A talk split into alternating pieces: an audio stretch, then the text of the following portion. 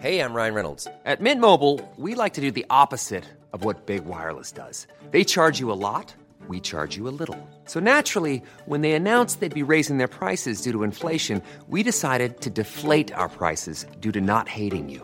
That's right. We're cutting the price of Mint Unlimited from $30 a month to just $15 a month. Give it a try at mintmobile.com slash switch. $45 upfront for three months plus taxes and fees. Promo rate for new customers for limited time. Unlimited more than 40 gigabytes per month. Slows. Full terms at mintmobile.com.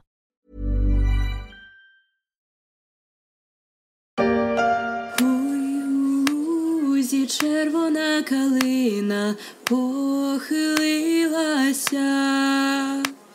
чогось наша славна Україна зажурилася.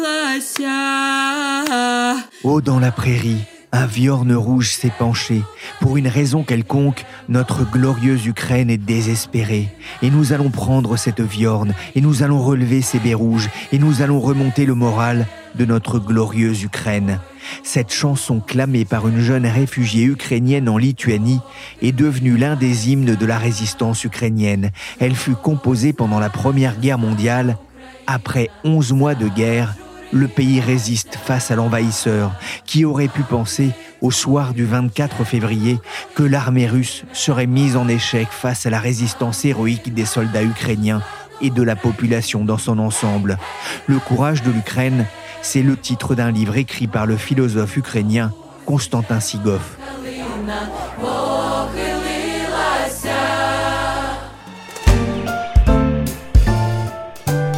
Je suis Pierrick Fay, vous écoutez La Story, le podcast d'actualité des échos.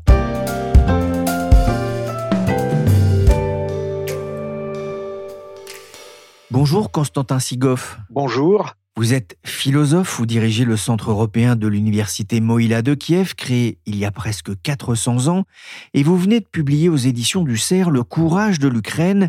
Le 24 février 2022, vous vous trouviez chez vous, en banlieue de Kiev, vous le racontez, vous étiez sous le déluge de feu dont Vladimir Poutine compte faire le linceul de l'Ukraine.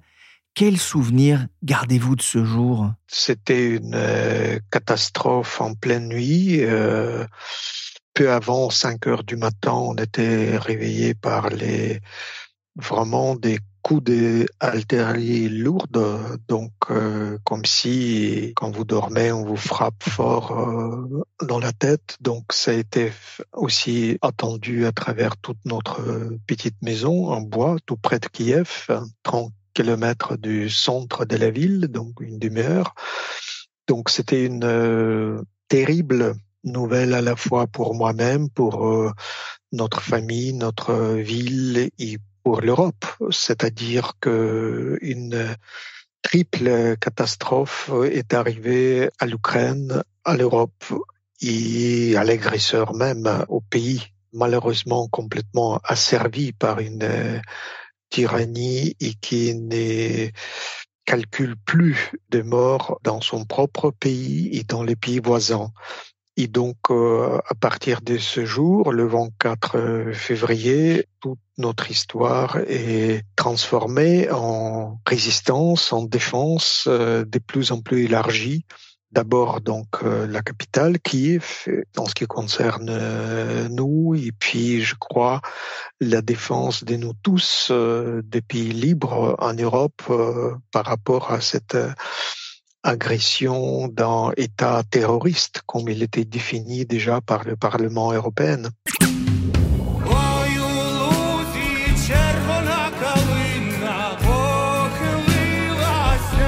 Hey Hey Rise Up, première chanson des Pink Floyd depuis des lustres en soutien à l'Ukraine avec la complicité du groupe ukrainien Boombox, une ode à la résistance. Le Kremlin pensait prendre Kiev en quelques jours.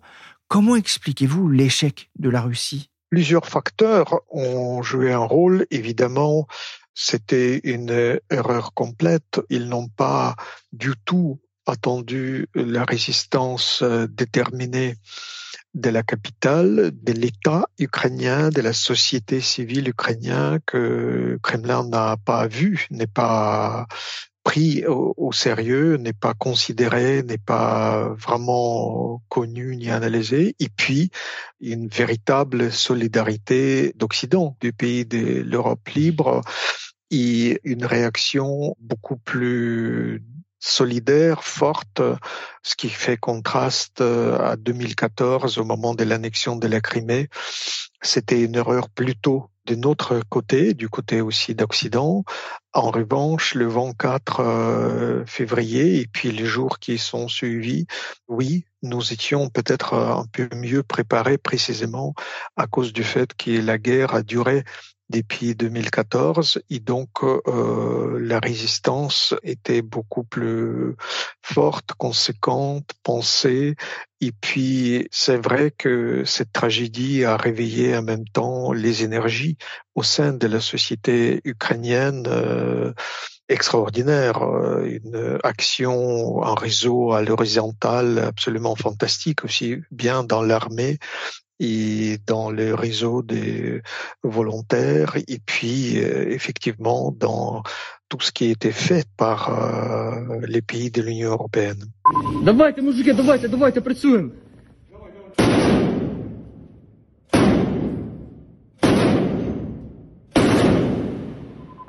Pour la première fois en Europe, on peut vivre la guerre euh, presque par procuration sur les réseaux sociaux avec des milliers de vidéos postées par les belligérants mais aussi par les journalistes. Il ne suffit pas toutefois d'être spectateur de l'héroïsme de l'autre. C'est ce que nous dit Anne-Marie Pelletier, elle est docteur en sciences des religions. Dans, dans son avant-propos de votre livre, il ne suffit pas de célébrer la bravoure et l'audace d'un peuple auquel on pourrait se contenter de fournir les armes dont son combat a besoin. Il y a urgence, dit-elle, à réfléchir à ce qui se joue en Ukraine pour l'avenir du monde. C'est bien plus aujourd'hui qu'un simple conflit de voisinage? Oui, évidemment, le conflit concerne en réalité toute l'Europe parce que c'est un conflit entre l'État autoritaire et les États démocratiques. Donc euh, c'est un conflit qui lance une attaque euh, farouche contre les régimes démocratiques et le pire qui peut nous arriver que un pays gangster invite les autres pays autoritaires déjà avec Iran, avec euh, voire d'autres pays de renverser l'ordre international, renverser l'idée même de l'état des droits, euh, l'idée même de la dignité de la personne et des droits de chacun de nous être euh, libre et de ne pas être torturé, de ne pas être euh, mis en prison. Donc l'enjeu est global, l'enjeu est capital et je crois que cette guerre en plein cœur de l'Europe, c'est en quelque sorte le réveil des bases, des fondements de l'Europe après la Seconde Guerre mondiale. Donc les idées très fortes qui ont inspiré la déclaration des droits universels et qui maintenant ne doit pas laisser une lettre morte dans nos manuels d'histoire, mais au contraire doit devenir la réalité pratiquée, l'engagement fort à la fois du leader de l'Europe, aller encore plus de l'avant dans cette euh, résistance, dans notre euh, grand besoin de remettre d'ordre et puis assurer tout simplement la sécurité pour euh, les Français, pour les Européennes et donc de ne plus rester au bord de l'abîme où l'État agresseur essaye de nous emmener. Et donc, euh, la seule manière de stopper cette agression, c'est d'être encore plus forte, plus solidaire. Et en particulier, je crois, une bonne initiative de la France, par exemple, livrer les chars, accompagnés par la volonté solidaire de l'Allemagne, des autres pays d'Occident libre, c'est une manière adéquate défendre la sécurité, encore une fois, de Paris, Berlin, de tous les pays européens, et pas seulement de l'Ukraine qui livre cette bataille en premier lieu.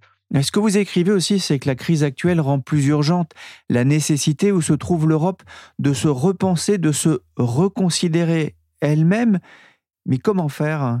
Écoutez, je crois qu'on a quand même les capacités, les instruments nécessaires euh, donnés par les grands penseurs euh, de la France, par exemple Emmanuel Lévinas, Paul Ricoeur, ils ont déjà affirmé haut et fort que l'histoire de la, par exemple, libération de la France, des libérations de l'Europe du régime totalitaire nazi, c'est l'analogie exacte pour nous libérer du régime actuel qui relève directement, en fait, du régime totalitaire euh, soviétique.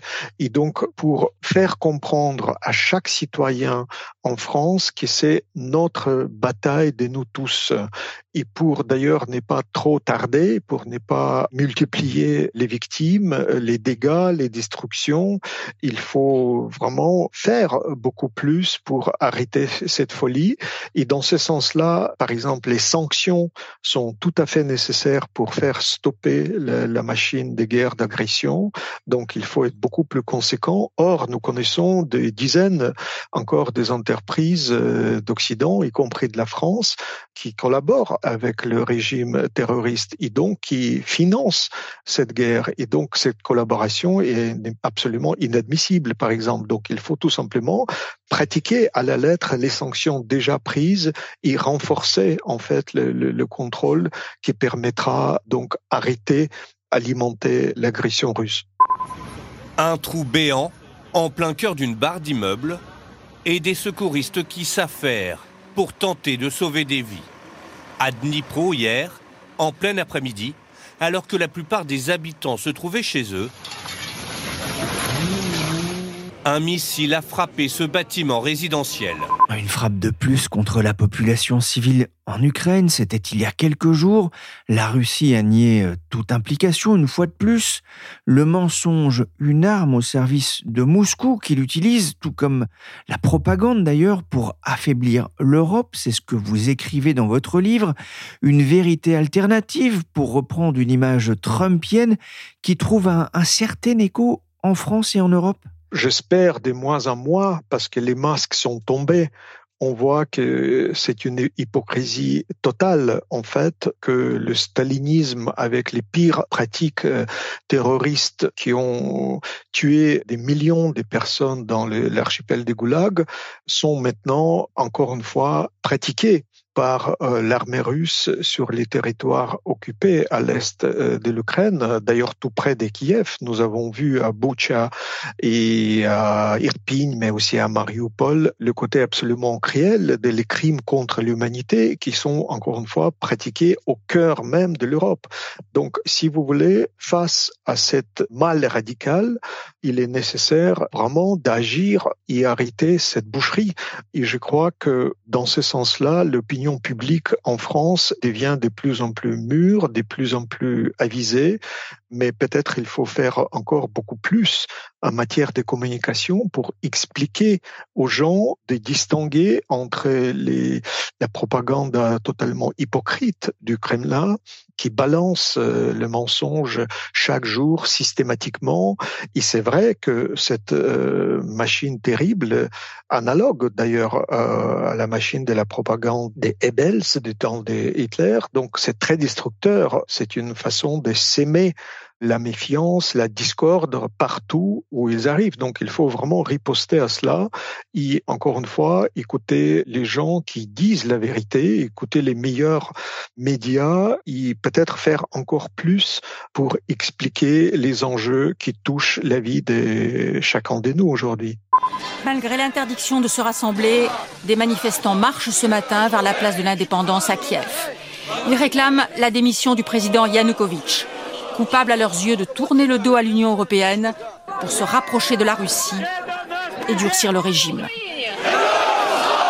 En 2014, l'Ukraine va vivre un temps fort de sa jeune indépendance, la révolution de la dignité, quand une partie de la population manifeste contre le président Yanukovych, désireux alors d'un rapprochement avec la Russie, une révolution qui va faire de nombreux morts, notamment sur la place de Maïdan à Kiev.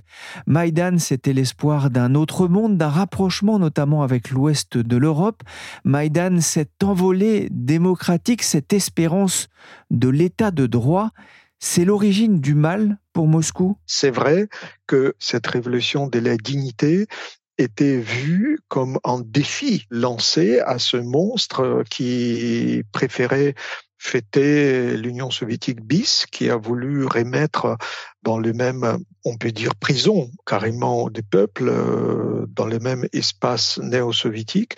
Et donc, Kiev et l'Ukraine a résisté fortement à cette proposition, riposté. Et c'est vrai que aussi le moment fort était déjà la révolution orange en 2004, qui a refusé la manipulation russe par rapport aux élections euh, présidentielles en Ukraine. Mais Maïdan, donc euh, la révolution 2013-2014, était beaucoup plus important dans l'envergure. Et on peut dire que la génération des Maïdan, la génération de nos enfants, de nos étudiants, la, la jeunesse qui a vraiment constitue une belle exemple d'incarner la liberté, l'aspiration d'être digne. Et cette expérience, depuis déjà 8-9 ans, fait grandir cette génération. Et donc, c'est cette génération des Maïdan qui constitue, je pense, le noyau dur de la résistance aujourd'hui et d'espérance pour l'avenir après Poutine et après la guerre. C'est vrai que ce sont ces habitants qui se sont décidés, vous le dites, non pas à s'enfuir en Occident, mais à construire l'Europe en, Ukraine. Ce peuple ukrainien qui s'est soulevé aujourd'hui contre son voisin russe, il mène un combat dans le Donbass depuis 2014, hein, ce qu'on a eu aussi tendance peut-être à oublier dans les capitales européennes et occidentales. Comment est-ce que vous expliquez en face l'atonie de la résistance des Russes C'est plus que l'atonie. La société russe est vraiment complètement laminée. L'opposition est amputée en Russie. L'atomisation de la société est radicale presque encore plus forte que pendant les périodes soviétiques. Donc, si vous voulez, c'est une véritable catastrophe qui se déroule devant nos yeux actuellement en Russie. Et je crois que il ne faut pas avoir d'illusions concernant une minorité vraiment minuscule qui essaie de au moins garder une euh, conscience claire et juger clair les événements, mais ce sont plutôt les gens qui sont pris en otage en quelque sorte. Donc une véritable résistance au régime terroriste, encore une fois, se trouve en Occident, dans les pays démocratiques libres et en Ukraine, bien entendu. Et c'est la seule manière de libérer l'espace à l'Est et libérer les gens qui sont pris en otage de cet euh, régime autoritaire et désormais terroriste.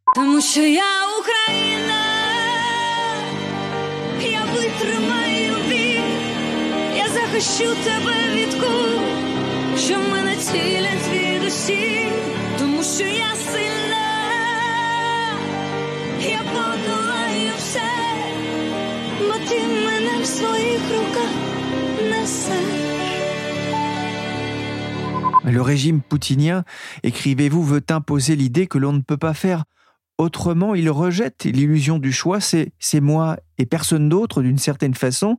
Les fausses informations, on en a parlé, mais c'est aussi un système qui repose sur la falsification de l'histoire, écrivez-vous.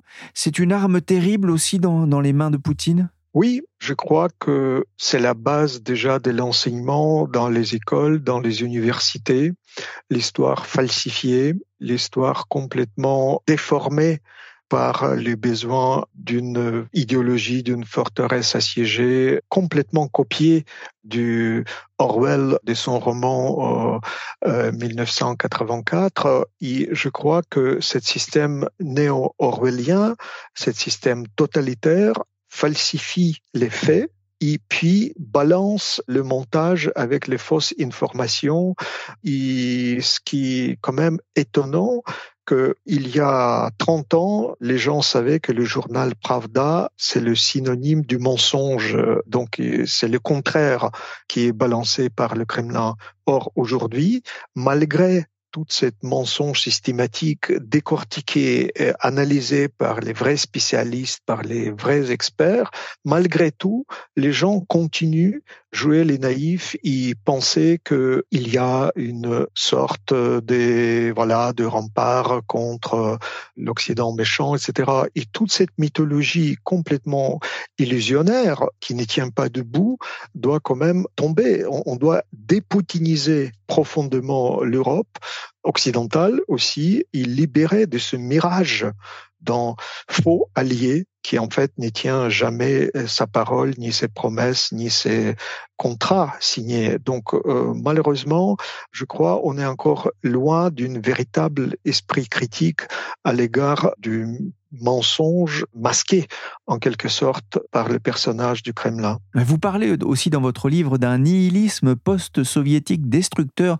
déjà à l'œuvre, c'est-à-dire si vous voulez, nihilisme, c'est la volonté délibérée à anéantir l'ordre civil, l'ordre social, renverser les règles de notre vie quotidienne, du droit, donc euh, anéantir la justice, Ici, pendant les périodes soviétiques, euh, Staline et ses camarades, au moins, voulaient cacher d'une certaine manière ça. Au moment des Brezhnev, c'est l'hypocrisie qui faisait le décor pour euh, ne pas montrer, par exemple, les exercices euh, sadiques du KGB à l'égard, par exemple, des défenseurs des droits de l'homme.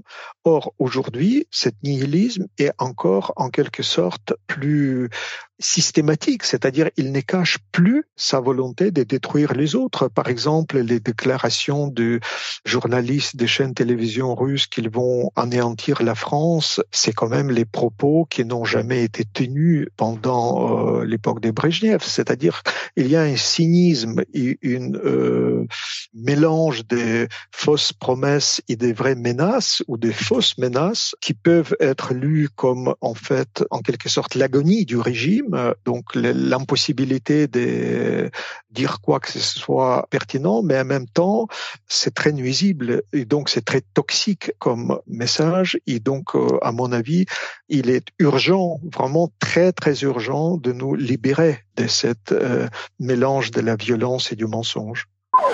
Les armes allaient-elles se taire? À Kramatorsk, dans l'est de l'Ukraine, pour ceux qui voulaient y croire, c'était la seule question qui vaille au lendemain de l'annonce d'un cessez-le-feu unilatéral de 24 heures par Vladimir Poutine. J'ai entendu cinq explosions. Je pense que cette ordure mérite d'être tuée. Voilà, gloire à l'Ukraine. Une trêve pendant les fêtes de Noël orthodoxes, vendredi 6 et samedi 7 janvier, une trêve de 36 heures unilatérale décidée par le maître du Kremlin, qui n'a pas vraiment été respectée euh, par les Russes. Dans le courage de l'Ukraine, vous revenez longuement sur l'instrumentalisation de la religion par l'ordre poutinien. Il y a une forme de confusion entre ces deux pouvoirs séculiers et religieux? Malheureusement, il y a effectivement une confusion complète et je dirais même manipulation de l'Église orthodoxe russe par l'État autoritaire, une euh, manipulation et malheureusement le chef patriarche euh, Gundyaev est devenu euh, le père du mensonge ou le patriarche du mensonge, donc il est, il sert par ses moyens propres de la propagande d'envoyer les citoyens russes à la boucherie pour vraiment leur utiliser comme chair des canons. Donc c'est le contraire par rapport à les messages de l'évangile. Et je crois que c'est le mélange le plus nuisible à la fois pour euh, tous les chrétiens sur notre petite planète et pour tous les gens de bonne volonté.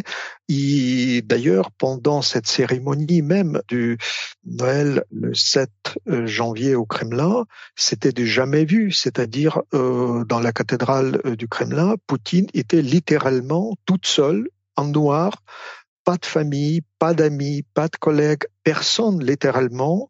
Donc il a commandé au pop servir de manière d'ailleurs euh, complètement contradictoire à la liturgie, qui euh, veut dire plutôt une œuvre commune. Donc cet isolement, si on lit la Bible, on comprend que c'est vraiment le contraire du message de Noël. Donc encore une fois, il ne faut plus avoir d'illusion de ces faux amis des valeurs chrétiennes ou de la famille, je crois que c'est précisément les familles qui sont les plus divisées, blessées par euh, la mobilisation forcée en Russie et par l'idéologie qui casse les liens familiales pour les asservir à la tyrannie. Vous évoquez euh, dans votre livre cette phrase d'Hérodote que l'académicien Raymond Aron a fait euh, graver sur son épée Nul homme n'est assez dénué de raison pour préférer la guerre à la paix, car à la guerre ce sont les pères qui enterrent leurs fils, On pourrait ajouter d'ailleurs les mères aujourd'hui, on pense notamment à toutes ces babouchkas, ces mères russes qui pleurent aujourd'hui les nombreux morts euh, russes, mais aussi, il y a aussi bien sûr les Ukrainiens, mais aussi ces morts russes aujourd'hui en Ukraine. La guerre est là et Poutine mobilise de plus en plus de soldats. Je vous pose cette question, l'Ukraine peut-elle gagner cette guerre? Moralement, l'Ukraine a déjà gagné cette guerre, euh, et je crois sur le plan pas seulement moral, mais aussi social. L'Ukraine a gagné cette guerre par l'image proprement humaine, éthique, civile, par la solidarité des membres de notre société et évidemment par les images aussi de mères et de pères et des sœurs et les frères qui, avec beaucoup de, euh, je dirais, dignité, accueillent les terribles nouvelles, euh, qui font le deuil des morts, qui considèrent chaque personne comme éminemment précieuse, irremplaçable. Et donc, c'est cette humanité qui doit importer aussi, bien sûr, sur tous les plans politiques, militaires, euh, civilisationnels. Je crois que oui, on a besoin de cette philosophie des Raymond Aron aujourd'hui pour comprendre que l'épée de l'académicien doit être bien orienté pour comprendre que quand même euh, notre civilisation européenne doit emporter, doit euh, vraiment nous libérer de cette euh, barbarie pour voilà faire le deuil, pour être digne des meilleurs des personnes parmi nous en Ukraine et en France et dans d'autres pays libres qui donnent leur vie pour notre liberté pour notre pouvoir de parler humainement en ce moment même et d'être connecté plutôt par les paroles que par la violence. Merci Constantin Sigoff, philosophe et auteur de Le courage de l'Ukraine aux éditions du CERF, un ouvrage passionnant et éclairant sur le système russe et notamment son rapport à l'histoire et à la religion, mais aussi sur l'appétit de liberté des Ukrainiens. Cet épisode de la story a été réalisé par Willy Gann, chargé de production et d'édition Michel Varnet.